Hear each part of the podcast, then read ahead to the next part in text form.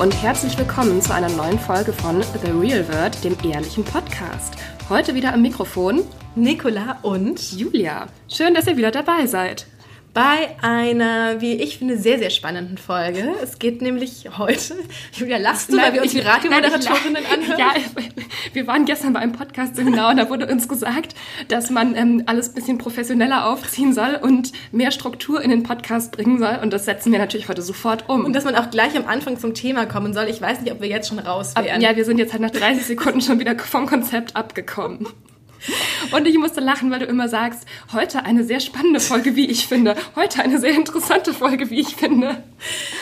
Ja. Ich, hoffe, ich hoffe, dass ähm, unsere Zuhörerinnen es spannend finden, worüber wir heute sprechen. Wir sprechen nämlich über Millennials oder über unsere Generation und ihren Perfektionismus, ihren Stress, den sie sich machen, woher dieser Stress kommt. Und, und warum junge Leute sich häufig so unglücklich fühlen. Worüber wir jede Woche sprechen. Ja, genau. Also darum soll es heute gehen. Aktueller Anlass ist so ein bisschen ein Interview, das ich geführt habe, mhm. verlinke ich euch in den Show Notes, mit einer Mentaltrainerin, die sich auch ähm, nochmal damit befasst hat, wie kann es eigentlich sein, dass so viele junge Leute zu ihr ins, sie nennt es nicht Praxis, sondern Coaching kommen. Also sie berät junge Leute, die in einer Lebenskrise sind, die vielleicht einen Burnout haben sich nicht, nicht mehr irgendwie so ganz, ganz fit und gut fühlen, ähm, wie sie da wieder rauskommen können. Und sie hat halt festgestellt, dass es immer mehr werden. Also, dass immer mehr Leute Ende 20, Anfang 30 zu ihr kommen und einfach so am Ende ihrer Kräfte schon angelangt sind, was ja ziemlich beunruhigend ist, wenn du mal überlegst, dann bist du vielleicht gerade mal ein paar Jahre im Berufsleben und dann kannst du schon nicht mehr. Also woran liegt das? Und darüber habe ich mit ihr gesprochen.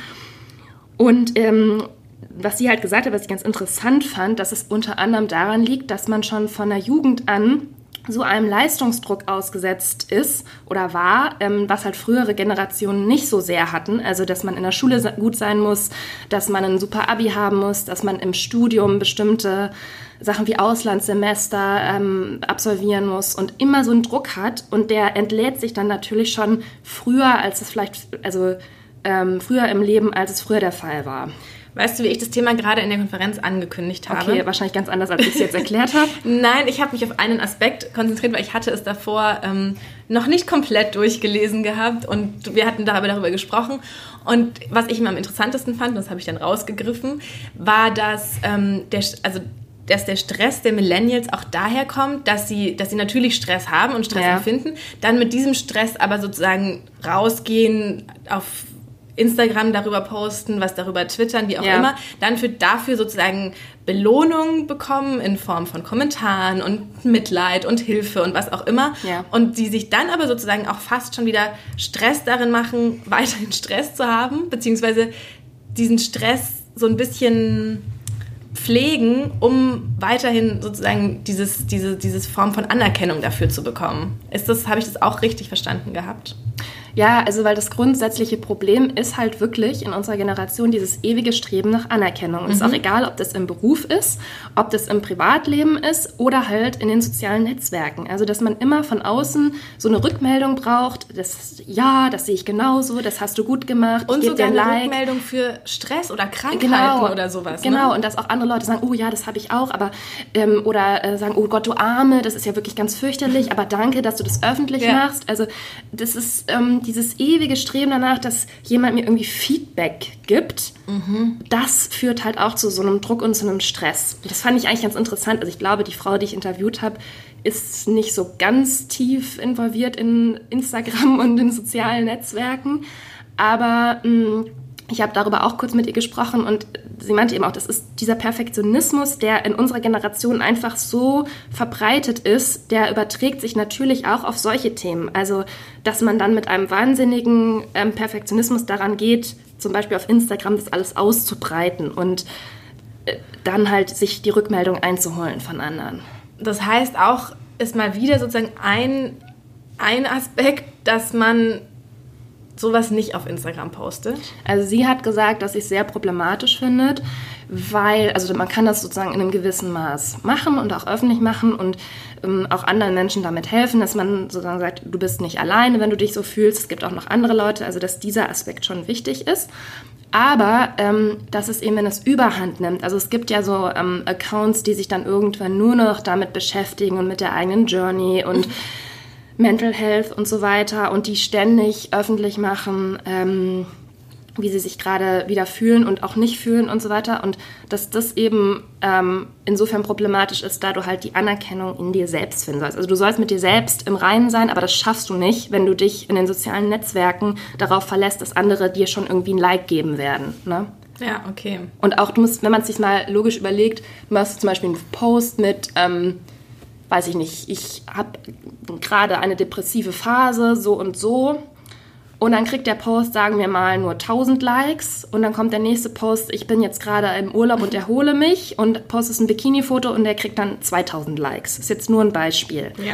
Das ist ja auch für dieses Thema mentale Gesundheit einfach sehr, sehr gefährlich, sich das, ich meine, das kennt ja jeder, ähm, der sich auf Instagram oder Twitter bewegt oder was auch immer, dass man, man kann sich davon nicht ganz befreien, zu gucken, wie viele Likes hat ein Foto bekommen und trudeln die Nachrichten irgendwie zu diesem Post ein oder interessiert das einfach keinen Menschen, auch wenn es nur im Freundeskreis ist. Das ist einfach so ein Effekt, den die sozialen ähm, Netzwerke haben und gerade beim Thema mentaler Gesundheit ist das sehr schwierig. Gott, könnte, du könntest jetzt auch so zu Gast im Radio sein, als Expertin. Ja, weil ich es halt auch wirklich Ober. interessant fand, das Gespräch mit ihr. Ich habe erst so gedacht, oh ja, wir sprechen so 20 Minuten und manchmal verlängert sich das ja dann so in einem, in einem guten Interview und dann haben wir fast eine Stunde telefoniert und viele Dinge, die sie angesprochen hat, das äh, diese Mentaltrainerin, das kommt dann einem immer so selbstverständlich vor. Ähm, aber ja, gerade diese Diskrepanz zwischen junge Leute beschäftigen sich sehr viel mit mentaler Gesundheit. Es ist irgendwie in allen Medien präsent. Jeder Fokus und Stern hat andauernd irgendeine nackte Frau auf dem Cover die, und dann steht da Burnout. Wie kann man das vermeiden? Ähm, und dann ist es auf der anderen Seite aber doch so ein großes Thema und viele fühlen sich einfach nicht gut, weißt du? Also diese Diskrepanz, das finde ich halt interessant, wie das sein kann. Aber weißt du, was ich mich auch gefragt habe? Ähm, wir hatten, also ich habe auch schon ganz viel darüber gelesen, ähm, über Millennials, die, wenn sie einen Job annehmen, erstmal sagen, sie wollen so und so viel verdienen, sie wollen auf ihre mhm. Work-Life-Balance achten, sie wollen eigentlich keinen Vollzeit-8-Stunden-Job, sie wollen ja. auch die Chance auf ein Sabbatical. Wie passt das denn jetzt zusammen? Habe ich sie auch gefragt und meinte, das ist doch eigentlich, muss doch die Hemmschwelle auch ähm, beim Chef eine Pause einzufordern oder ein Sabbatical einzufordern, ist doch irgendwie gesunken, weil es mhm. auch dieses gesellschaftliche Stigma eigentlich nicht mehr so gibt bei psychischen Erkrankungen oder Burnouts. Ist ja was ganz Normales irgendwie geworden. Also ist so gar nichts Besonderes mehr. Ja.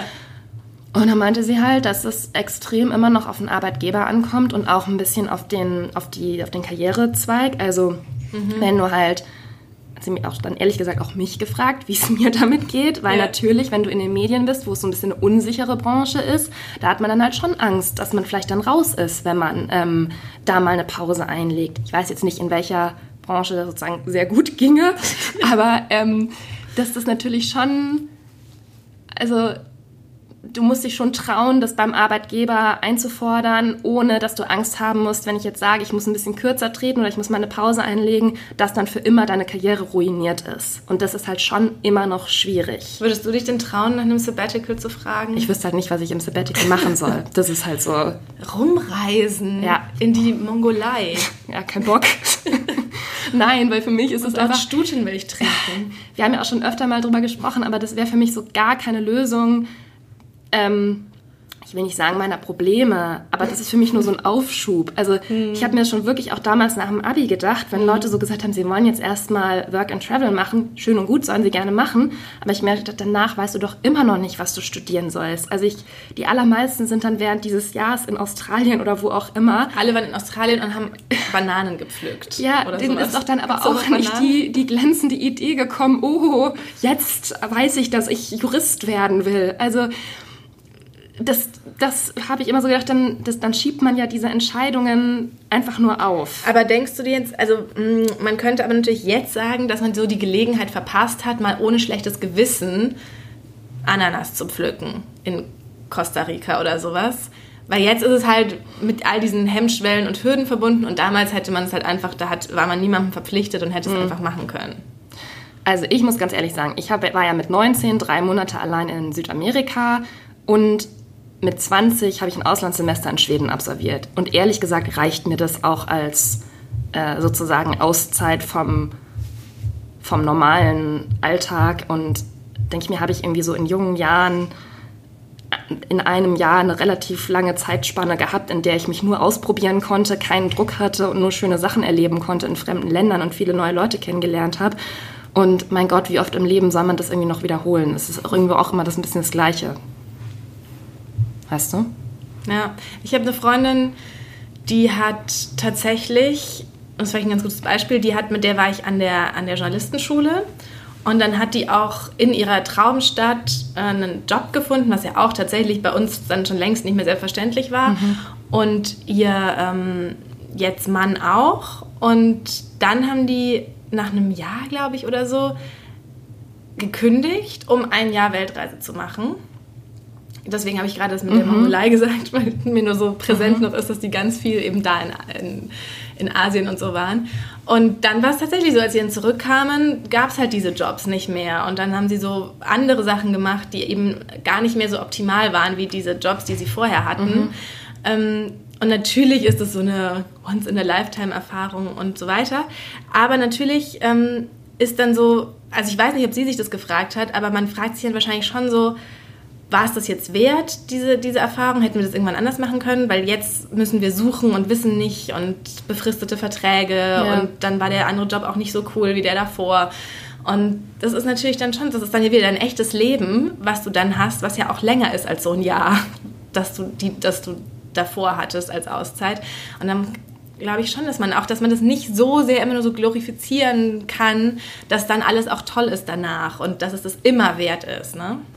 Also ich glaube schon, dass man von solchen Erfahrungen zehren kann und wenn das in den eigenen Lebensplan irgendwie reinpasst, ja, warum nicht? Also das sollen Leute ruhig machen und auch wer auf dem Jakobsweg geht oder was weiß ich. Also das ist sozusagen, ich verstehe schon, warum Leute das irgendwie interessant finden und warum es sie reizt, so eine Auszeit zu nehmen.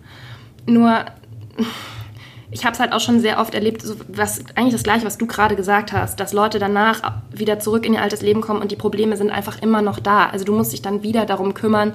Ähm, vielleicht ist sogar der finanzielle Druck noch höher, weil du eben so viel Geld ausgegeben hast während so einer Reise und ähm, kannst du eigentlich nur machen, wenn du irgendwie Reiseinfluencer bist und dir das dann da, darüber irgendwie über Instagram finanzieren kannst. Und das finde ich halt sehr gefährlich, muss ich sagen. Also es ist meine persönliche Meinung zu diesem Thema.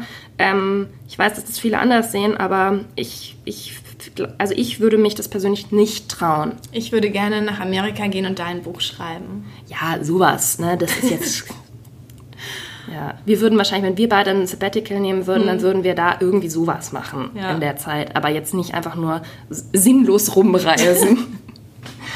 naja. Ja. Ich würde ab nächster Woche kurz sinnlos rumreisen. Das ist auch so ein Mini-Sabbatical. Mini, mini, mini. ja. Sie hat halt noch gesagt, was fand ich, also die, die Mentaltrainerin merkte dann noch an, dass ähm, der Hauptpunkt, warum Millennials sich auch so gestresst im Alltag fühlen, halt schon daher rührt, dass man gar nicht abschalten kann. Dazu empfehle ich unseren ja. Hörerinnen und Hörern unsere Work-Life-Balance-Folge. Ähm, ja, was wolltest du sagen? Du hast so aufgeregt Ja, ja gesagt. Ich wollte sagen, ich habe es gelesen, dass sie sagt, äh, nichts tun ist nicht ähm, Netflix gucken und dabei aufs Handy schauen. Ja. Wo ich mich sehr ertappt gefühlt habe. Ja, mich auch ertappt Und dann gefühlt. hat sie gesagt, man nichts tun ist einfach mal zwei Minuten aus dem Fenster schauen. Ja. Und gerade eben, als du äh, den Adapter für den Laptop vergessen hattest ja. und nochmal hochgegangen bist, war ich ja hier alleine und ich habe auch mein Handy nicht dabei und habe dann versucht, aus dem Fenster zu schauen und nichts zu machen. Und es ist mir sehr schwer gefallen. Ich habe dann doch wieder hier was gelesen und ja, konnte es gar nicht. Ich weiß, das hat mich sehr auch gesagt, fand ich auch total interessant, dass man früher halt, wenn man auf eine Bahn gewartet hat oder ja. so, dann hast du vielleicht noch einen Fahrplan durchlesen können, aber sonst hast du halt einfach, dein Gehirn hat nichts gemacht, du hast halt einfach nachgedacht in dieser Zeit und jetzt hast du eben immer was und das finde ich schon, das Allerschlimmste finde ich bei mir, wenn ich bei mir zu Hause oder auch hier bei der Arbeit vorm Aufzug warten muss und selbst diese zehn Sekunden nicht aushalten kann und sofort nach dem Handy greife. Ja ähm, um da wieder irgendwas nachzugucken. Was können wir da tun? Also, der Tipp, den ich aus diesem Interview, was ich jetzt komplett einfach nacherzählt habe, ähm, gelernt habe, ist, dass man sich ähm, auf dem Handy einen Timer stellen soll, auf 90 Minuten. Mhm. Und dann nach 90 Minuten, weil sich das Gehirn sowieso nicht länger konzentrieren kann, soll man zwei Minuten nichts tun. Also wirklich zwei Minuten lang aus dem Fenster äh, schauen. Aber ich kann gar nicht 90 Minuten am Stück irgendwas tun ja, dann ist bei dir schon, ist schon da musst du irgendwie was machen, dass deine Konzentrationsfähigkeit Kannst wieder zurück. Kannst du denn 90 Minuten am Stück perfekt? Das ist kein Problem für mich. Naja, manchmal, wenn man so einen Artikel schreibt und da wirklich tief drin ist, finde ich, dann geht das schon. Ja, aber so weit muss man halt auch erstmal kommen. Also auch gerade hier, wo dann Leute irgendwie einen ansprechen und Mails kommen und sowas.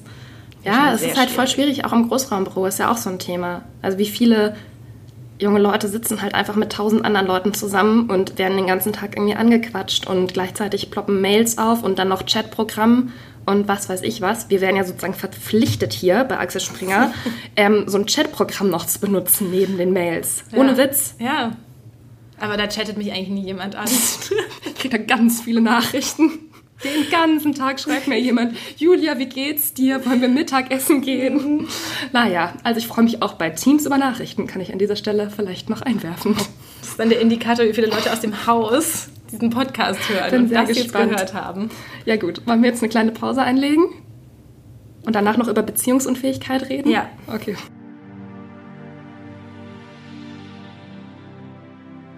In unserem Podcast The Real Word, dem ehrlichen Podcast, gibt es ab sofort eine neue Kategorie, die wir uns ausgedacht haben. Und zwar nennen wir sie Reise in die Vergangenheit. Ach, wirklich, so nennen wir sie? Habe ich gerade beschlossen. Okay. Bist du damit einverstanden? Ja, ist okay. Also, dies ist die erste Folge von der Reise in die Vergangenheit. Ähm, da wir ja sehr gerne über unser Leben sprechen, haben wir uns überlegt, dass wir ähm, jeweils in jeder Folge ähm, mal überlegen, was war eigentlich heute beziehungsweise in diesem Jahr vor so und so vielen Jahren. Und wir fangen jetzt an mit, was war eigentlich vor 20 Jahren bei uns los, nämlich 1999. 1999 war ich 13 Jahre alt. Ich war neun Jahre alt. Das ist ganz irre, weil das ist ja fast so eine andere Generation. Ein neunjähriges Kind und ein 13-jähriger Teenager. Ja. Und jetzt merkt man es gar nicht mehr. Jetzt merkt man das gar nicht mehr. Also ich war 13 Jahre alt, ich habe in München gewohnt, ähm, bin aber bald nach Nürnberg wieder zurückgezogen und ich habe vorhin geschaut, was in den Charts war. Ja. Und ich kannte viele Lieder irgendwie nicht mehr, aber ich habe dann gefunden If You Believe von Sascha. Das war wohl auch mal auf Platz 1 und jetzt habe ich seitdem einen Ohrwurm. Kannst du es kurz ansingen? If you believe in love tonight, I'm Okay. gonna show you one more time. Kennst du das? Nein. Nein, warst ja auch erst neun. Ich war ja auch erst neun. Ich kann jetzt sagen, was meine Lieblings-CDs damals waren. Der Nussknacker. Ähm, aber vielleicht, es war vielleicht auch schon ein bisschen früher, kann sein. Aber ähm, das habe ich auf jeden Fall in den 90ern sehr oft gehört und mir so Ballettchoreografien dazu ausgedacht.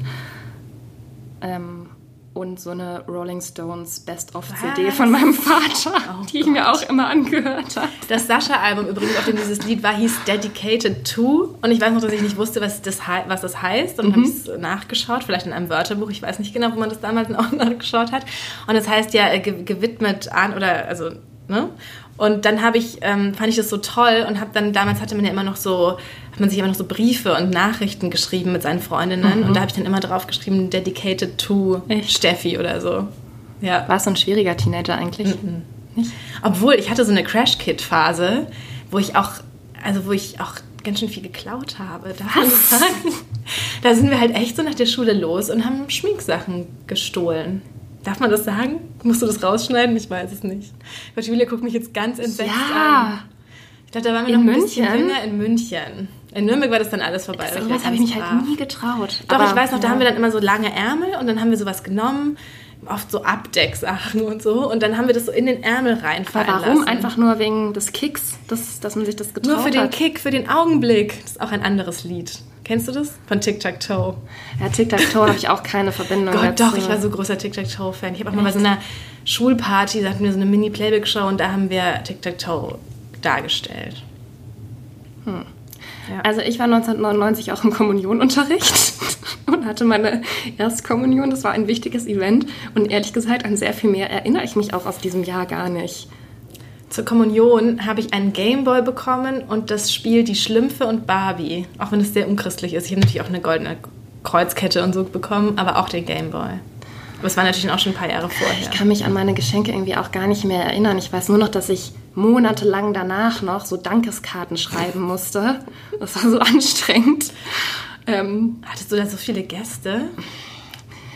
Ja, da, also es war schon eine sehr große Feier. Ich habe tatsächlich noch vor kurzem erst den Film davon angeschaut. Es ist auch ein sehr lustiger Familienfilm, weil ich da so eine Rede halten musste auch noch ähm, bei, dem, bei dem Mittagessen. Und da sind halt auch wirklich ähm, die Verwandten meiner Mutter aus Polen sind extra für die Erstkommunion angereist in dem Jahr zu uns. Und die waren dann halt alle da. Und dann habe ich schon von sehr, also halt von so ganz vielen Familienfreunden und Bekannten dann auch immer noch, hat man da so Briefe bekommen, wo dann halt so 50 D-Mark damals noch drin waren. Und denen musste man dann allen schreiben, liebe Tante Ingrid, auch im Namen meiner Eltern möchte ich mich ganz herzlich dafür bedanken. Es kann sein, dass ich 99 sogar Firmung hatte. Das, hat, also das hatte ich auf jeden Fall noch in München und da ich ja mit 14 nach Nürnberg ja. gezogen bin, hatte ich, glaube ich, Firmung. Aber zur Firmung hat man eigentlich nicht so viele Sachen bekommen. Nee. Kann ich zumindest nicht dran Da hatte ich, glaube ich, so, ich weiß nicht, ich glaube, mein Opa, ich habe ja nicht so eine große Familie, aber mein Opa, mein Firmenpate, habe ich so ein Schmuckstück gekriegt. Aber auch verrückt, dass man das noch gemacht hat mit der Firmung so als Teenager, dass man da noch. Ja, aber da war ich schon sehr kritisch eingestellt, muss ich sagen. Nee, ich gar nicht. Das war für mich irgendwie dann auch so klar, dass ich das jetzt mache. Hm, das ja. habe ich schon, also ja. Naja, also 1999 mein Highlight, die Erstkommunion. Übrigens kam gestern oder vorgestern kam hier ein Paket an mit Schleim. So, also da kam so ein 90er-Paket an, mhm. wer irgendeine Marke, irgendeine Neon-Kollektion hat. Dann waren so ein paar 90er-Sachen da drin, unter anderem so eine Dose mit Schleim. Hattest du auch so Schleim? Oh, nee, was für Nein. Schleim? Was hast du damit gemacht? Ja, Schleim, Slimy oder wie hieß das denn? Ja, das und das waren dann so, so Plastikboxen und die hast du aufgemacht und dann war da grüner, gelber, pinker Schleim. Und den hast du halt in die Hand genommen. Nee, sowas hatte ich nicht. Aber ich muss auch sagen, ich hatte auch keinen Tamagotchi, ich hatte halt nix. Ja, ich hatte, hatte immer nur Käthe Kruse Puppen. Ja, das ist irgendwie, hatte ich ein bisschen eine andere Kindheit als viele andere. Ja.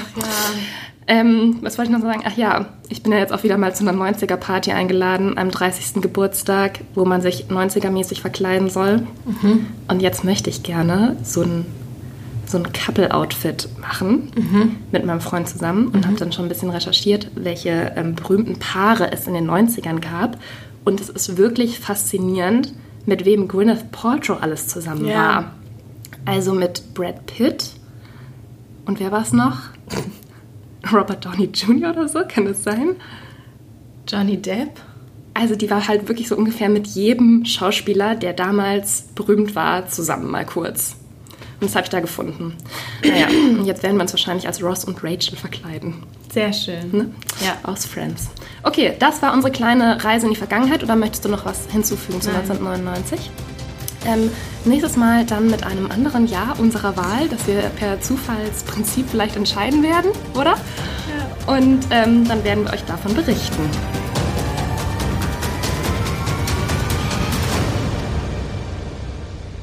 Zurück zu den unglücklichen Millennials, die in den 90ern herangezogen wurden.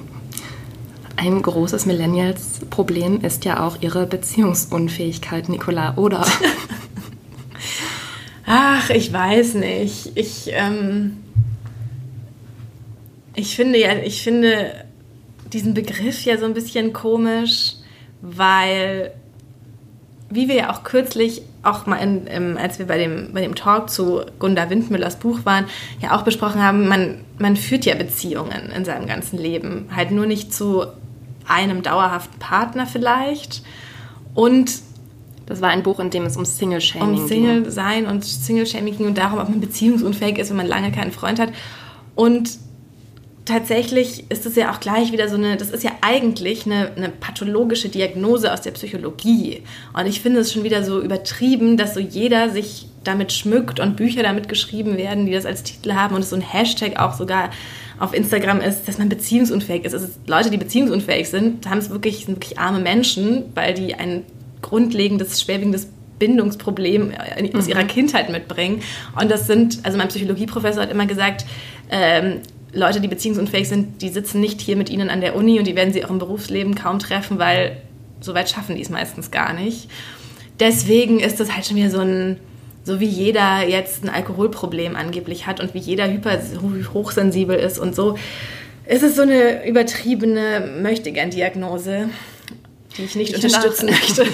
ich finde auch, das ist immer so ein bisschen so eine, ja nicht Ausrede, aber es ist halt so ein Grund, den auch viele Singles dann angeben, so nach dem Motto, wenn halt bei ihnen nichts klappt, dann wollen sie sich halt damit entschuldigen. Ich habe es früher hm. auch manchmal gesagt, ja, ich bin beziehungsunfähig, deswegen, es klappt einfach nicht, weil ich, ich kann mich nicht binden 21 oder so.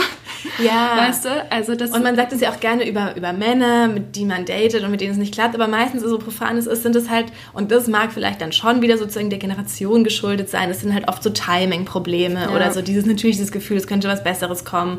Oder auch, dass man auch gar nicht mehr so so viel Zeit hat, sich zu treffen und kennenzulernen oder gar nicht mehr so viel Energie aufwenden kann und will, weil, was wir ja vorhin besprochen mhm. haben, all diese anderen Stresssachen sind. Das hat sich natürlich wahrscheinlich schon geändert, aber man, irgendwie, man merkt dann ja auch, wenn es auch so im Freundeskreis, wenn es dann mal wirklich sein soll, man sich wirklich verliebt hat und beide das haben, ja. dann krieg, kriegen wir oder die oder so, dann kriegt man es schon hin drumherum wird, glaube ich, ist das Datingleben so ein bisschen frustrierender und anstrengender durch all diese Faktoren, die dazukommen, aber nicht, weil wir beziehungsunfähig sind. Hm. Aber glaubst du, dass dieses Thema Beziehungen, Single sein, Sing nicht Single sein, dass das schon einen größeren Stellenwert noch einnimmt in unserem Leben? Also weißt du, dass es die Leute heutzutage einfach mehr beschäftigt als vielleicht noch früher, auch dadurch, dass man das Internet hat und halt ständig was darüber liest und das irgendwie immer so Thema ist. Also manchmal denke ich auch, vielleicht beschäftigt man sich zu viel damit, anstatt es einfach ähm, sozusagen auf sich zukommen zu lassen. Ich weiß nicht, das, das ist aber, glaube ich, das fing ja fast mit Sex and the City schon an, als ja. Carrie dann ihre Kolumne darüber geschrieben hat. Ja. Da fand ich das dann auch plötzlich ganz schick, so ein Blog. Ich habe dann ja auch so gebloggt ähm, auf myblog.de oder sowas und hatte auch als Header, wenn wir bei den 90er wieder sind, so ein Bild von Carrie und ähm, aber auch schon vorher, ich meine, in jeder Frauenzeitschrift seit 300, gefühlt 300 Jahren ist es ja irgendwie Thema mit den Beziehungen.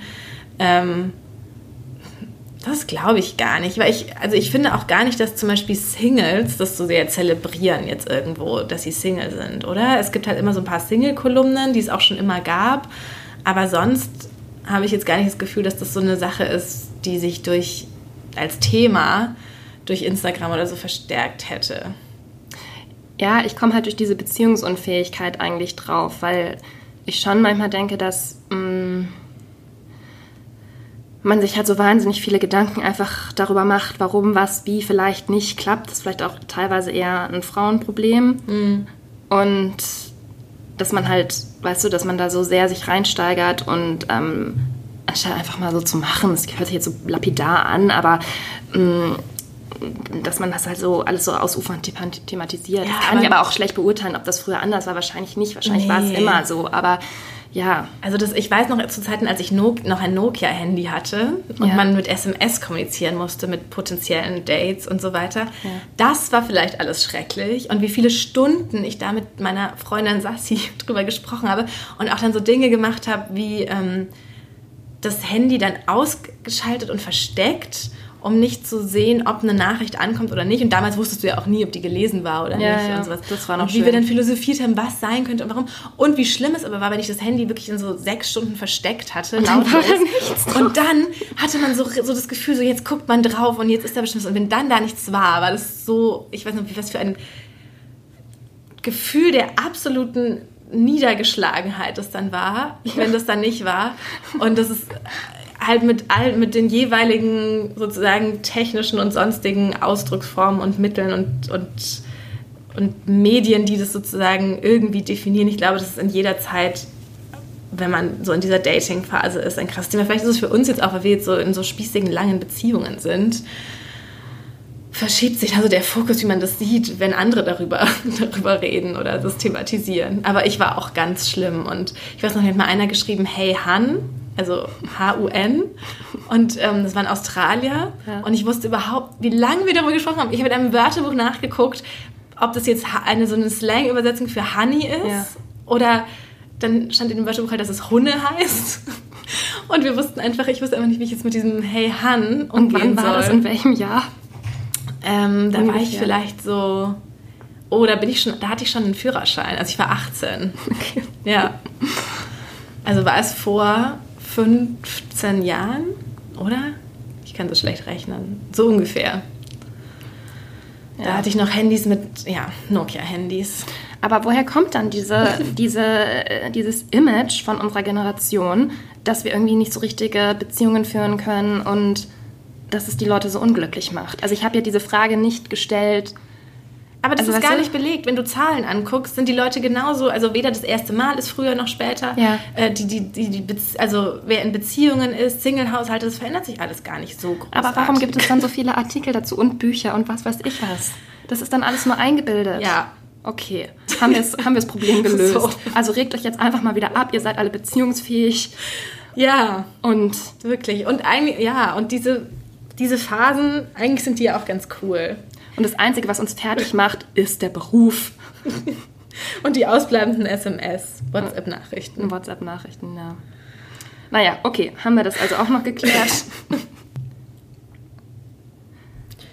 So, und zum Schluss haben wir noch ein neues Format für den Podcast. Ihr könnt es dann mal schreiben, ob, ob ihr sowas irgendwie witzig findet oder nicht.